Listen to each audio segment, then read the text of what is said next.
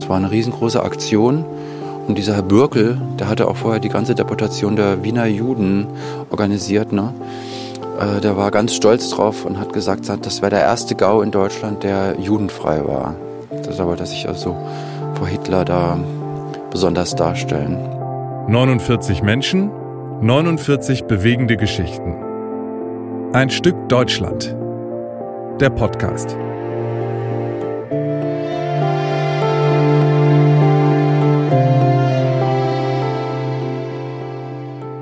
Moin, moin und herzlich willkommen zu Ein Stück Deutschland, unserem Podcast über Flucht und Vertreibung in der Nazizeit. Wir sind bei Folge 28. Guten Morgen, Carsten, und guten Morgen, ihr da draußen. Schön, dass ihr wieder dabei seid. Lore Meyer, geborene Kahn, Jahrgang 1910 aus Mannheim. Der dritte Teil heute. Ja, wie mehrfach angekündigt, geht es heute nämlich um ihre Schwester. Frieda Kahn, geboren in Mannheim 1895. Sie war, sie war ungefähr 15 Jahre älter als Lore. Meine älteste Schwester ist ermordet worden.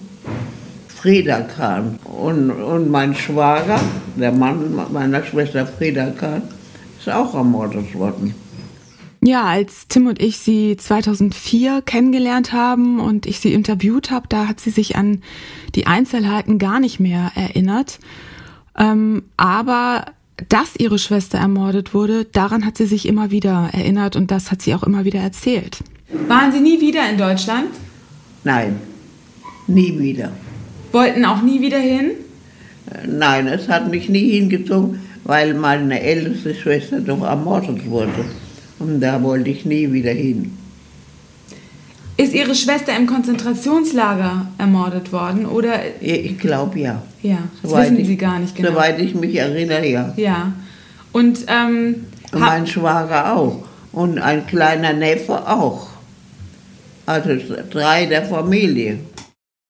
Also jetzt erfahren wir doch ein bisschen mehr, nämlich dass Frieda, ihr Mann und ihr Sohn ermordet wurden. Und sie bestätigt dir, dass sie sehr wahrscheinlich im KZ umgekommen sind. Ja, aber ehrlich gesagt, äh, damals äh, hätte ich natürlich sehr, sehr gerne mehr erfahren.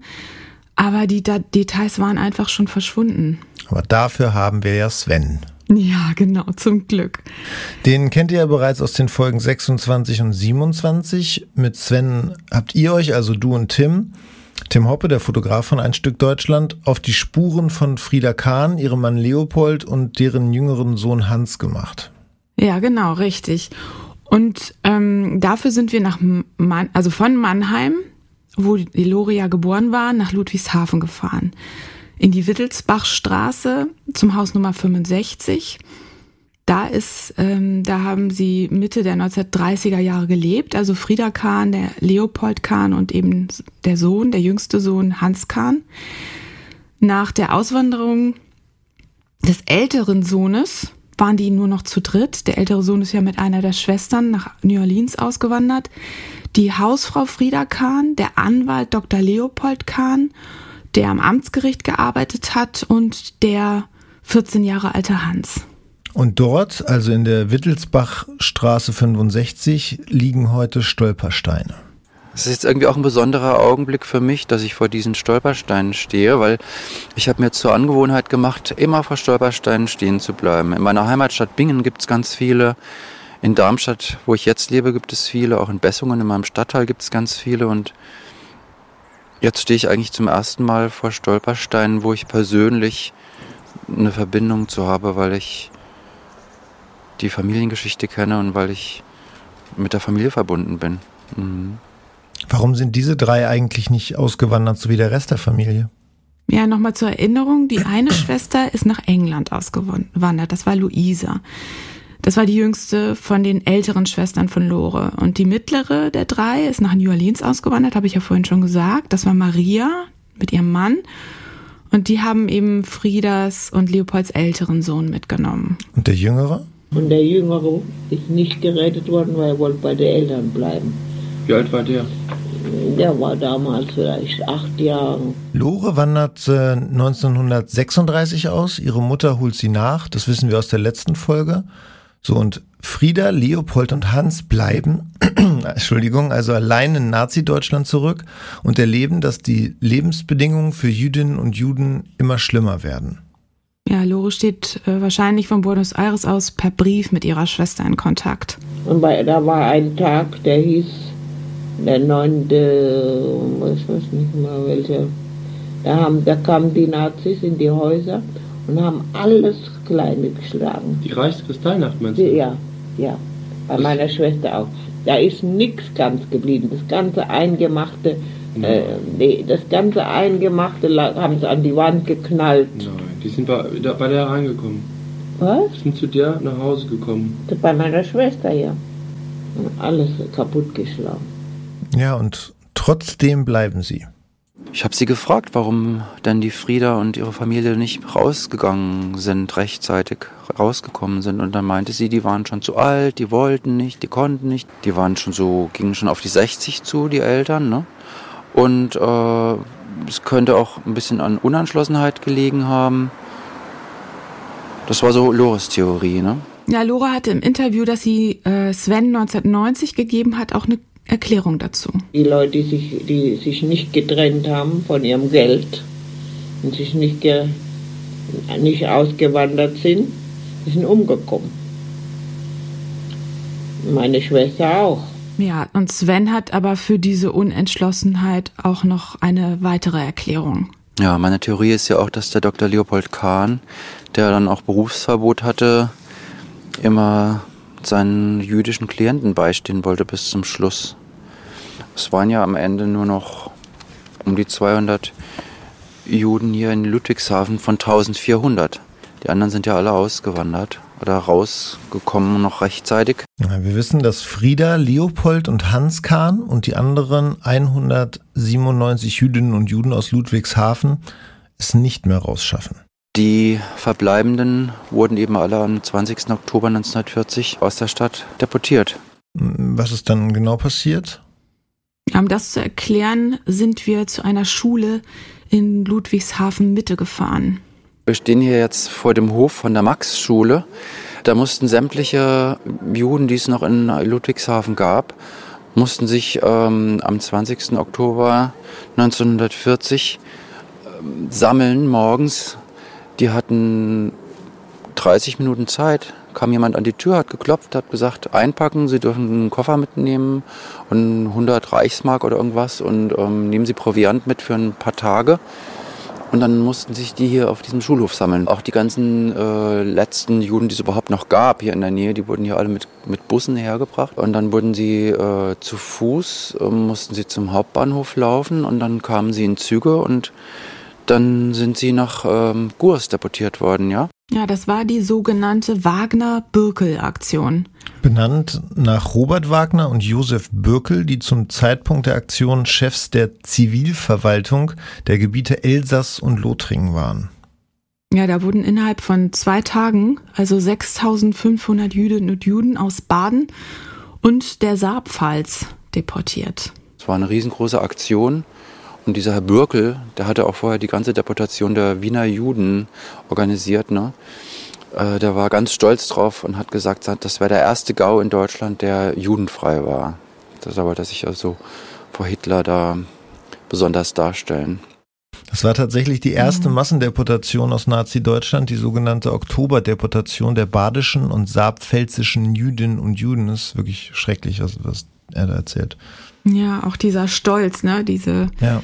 sich damit zu brüsten, das ist schon krass. Aber bevor wir uns mit Sven zusammen die Zustände im Lager in Gurs anschauen, wo Frieda, Leopold und Hans und die anderen 6.500 Menschen hingebracht werden, müssen wir noch mal ganz kurz zurück auf den Schulhof von Ludwigshafen.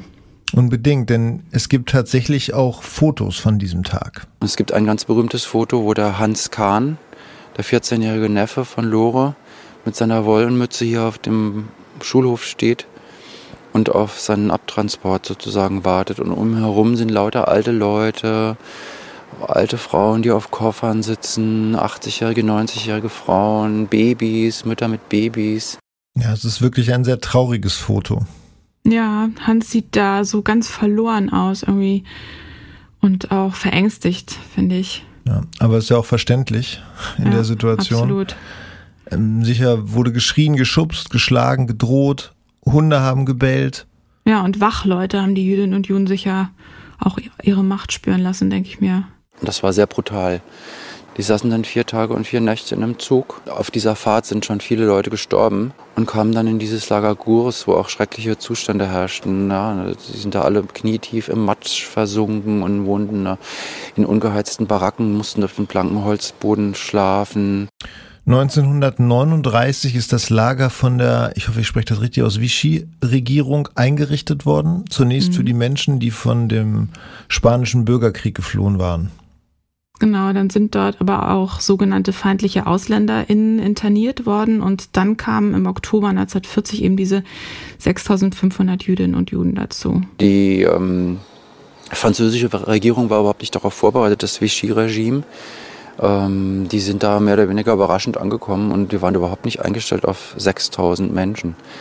Das hat sich dann im Laufe der Zeit ein bisschen verbessert, aber es war schon ziemlich schrecklich, diese Jahre, die sie dort verbracht haben. Ja, aber einige konnten aus diesem Lager wohl tatsächlich ausbrechen. Ja, Hannah Arendt zum Beispiel, die ähm, Philosophin, das ist ein berühmtes Beispiel. Und es muss im Lager extrem schlimm gewesen sein. Auf der Internetseite der Landeszentrale für politische Bildung und Gedenkstätten Baden-Württemberg ähm, wird es als die Vorhölle von Auschwitz bezeichnet. Aber nicht nur, weil die Lagerbedingungen oder Lebensbedingungen dort extrem schlimm sind. Vor, von hier gehen die Transporte ins Sammellager Drancy und dieses Lager ist die letzte Station vor den Vernichtungslagern im Osten Europas. Frieda, Leopold und Hans Kahn können nicht fliehen. Sie leben dort bis 1942. Von dort sind sie dann zwei Jahre später nach Auschwitz verbracht worden und direkt vergast worden. Und da hat wohl auch eine Schülergruppe aus Ludwigshafen zu geforscht. Die sind nach Auschwitz gefahren und haben dann diese Listen gefunden von der Familie Kahn, wo also rauskam, dass sie direkt nach ihrer Ankunft in die Gaskammer gebracht wurden. Schrecklich. Ja. ja. Und nun haben Lore und ihre Mutter in Buenos Aires natürlich ab sofort keine Briefe mehr von Frieda bekommen. Ja, und wer weiß, ob sie aus Kurs überhaupt schreiben konnten. Möglicherweise hat Lore also schon seit 1940 keine Nachricht mehr von ihrer Schwester bekommen. Kann ich mir vorstellen zumindest, ne? Also ja. Und dann ab sofort nichts mehr, ne? Ja. Ja, es ist sicherlich schwer, sich vorzustellen, einfach nicht zu wissen, was mit den Angehörigen los ist. Einfach weil, also man weiß ja nicht, leben sie noch, sind sie jetzt ähm, umgekommen, was ist generell mit ihnen? Also ja, das haben wir aber schon mehrfach in diesem Podcast gehört. Juan Breitbart ging es ja mit seinen Eltern auch so. Ja, und Edith Weinberg auch, ne? Die hat ja auch nicht gewusst, was mit ihren Eltern los ist.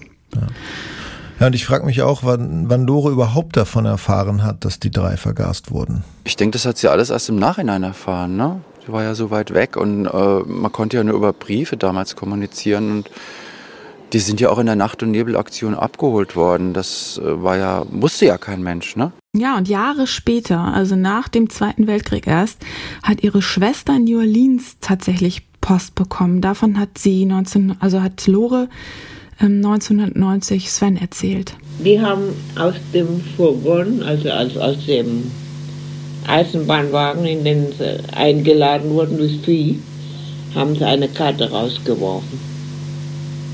Und da war drauf gestanden. Die wussten, wohin sie kommen. Und die, diese Karte hat meine Schwester in Nordamerika bekommen. Das ist unglaublich. Der letzte Gruß. Die wussten, dass sie umgebracht wurden. Die haben das einfach aus dem Wagen da rausgeschmissen und haben gedacht, vielleicht findet es ja, jemand. findet sich jemand. Und es hat sich jemand gefunden. Und die, die Karte kam zu meiner Schwester nach Nordamerika. Ja, ist unglaublich, ne? Ja. Also eine Postkarte, ja, die, oh Gott. Die sie aus ja. dem Zug schmeißen. Mhm. Ja, also Sven hat dann, glaube ich, auch gefragt, wie das für sie war. Das war für sie schlimm. Sie hat gesagt, dass das eigentlich unfassbar ist, dass die ermordet wurden und Der Hans, der war ja damals 14 und das, die hat das war ein entzückender Junge. Das war ihr Neffe, den mochte sie sehr gerne. Und ich weiß auch, dass der Dr. Leopold Kahn war ja noch ihr Trauzeuge 1936. Und der ist dann vier Jahre später abgeholt worden und dann war sein Leben zu Ende. Ne? Das ist einfach unfassbar. Das können wir nicht fassen und Lore konnte es natürlich erst recht nicht fassen. Ne? Ja, und als sie Sven davon erzählt hat, da hat sie allerdings noch gedacht, die drei seien in einem Gaswagen umgebracht worden, also 1990. Da hatte sie von, also wusste sie von der Gaskammer wohl noch nichts. Ja. Sie hat sich natürlich viele Sachen auch zusammengereimt. Ne? Man hat ja nie mehr, erstmal jahrzehntelang nicht mehr wirklich gewusst, was mit den Leuten eigentlich passiert ist. Sie sind ja wirklich von der Bildfläche verschwunden. Und wirklich erst durch die neuere Forschung kommt man auf mehr Details. Ne? Ja, tatsächlich durch die SchülerInnen, die nach Auschwitz gefahren sind, also Ludwigshafener Schülerinnen und Schüler. Durch deren Forschung gibt es für Frieda, Le Frieda, Leopold und Hans Kahn jetzt diese Stolpersteine. Hat Lore jemals von dieser Aktion erfahren? Von den, meinst du von den Stolpersteinen? Hm. Ja, das hat Sven sie wohl auch gefragt. Glaube ich nicht. Mm Glaube ich nicht. Was hätte sie wohl dazu gesagt, zu erfahren, dass Schülerinnen und Schüler sich für das Schicksal ihrer Schwester und der Familie interessieren und da geforscht haben? Ich hätte sie wahrscheinlich erstaunt.